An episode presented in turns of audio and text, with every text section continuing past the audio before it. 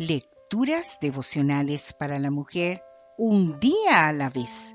Cortesía del Departamento de Comunicaciones de la Iglesia Adventista del Séptimo Día Gascue en la República Dominicana. En la voz de Noemi Arias. Hoy, domingo 31 de mayo. Nada es imposible para Dios. Leemos en el libro de Jeremías, el capítulo 32, versículo 27. Yo soy el Señor, el Dios de todo ser viviente. Nada hay imposible para mí. Estrella no podía dejar de llorar, pues eran demasiadas y demasiado difíciles las situaciones que la agobiaban. Necesitaba un gran milagro para su abuelita otro aún más grande para unos amigos cubanos, y a ella le urgía mudarse de casa.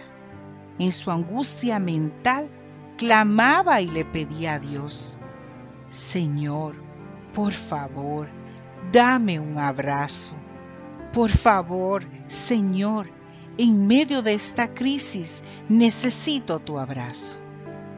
Y el Señor le envió un abrazo de inmediato por medio de una amiga querida. Esta amiga, que ignoraba por completo todos los problemas que tenía Estrella, le envió por mensaje de texto el versículo de Jeremías capítulo 32 versículo 27. Yo soy el Señor, el Dios de todo ser viviente. Nada hay imposible para mí. Qué increíble recordatorio de lo que ella, en lo más hondo de su dolor, apenas podía vislumbrar. Nada es imposible para Dios. Puede parecérnoslo a nosotras a veces, pero a Él nunca. Tal vez tú en el día de hoy necesitas recordar esta verdad. Tal vez las situaciones que te rodean son tan complicadas que no ves una posible salida y necesitas que Dios te reconfirme su poder sobre tu vida? Si es así, querida amiga, el Señor te está enviando su abrazo ahora mismo. Te dice, hija mía, confía en mí. Recuerda, por ejemplo, las palabras que le dirigió a Sara. ¿Hay acaso algo tan difícil que el Señor no pueda hacerlo? El año próximo volveré a visitarte y para entonces, Sara, tendrás un hijo. Sara, ¿tener un hijo? Pero ¿cómo si era ya muy anciana? Pues no sabemos el cómo, pero Dios sí lo sabe.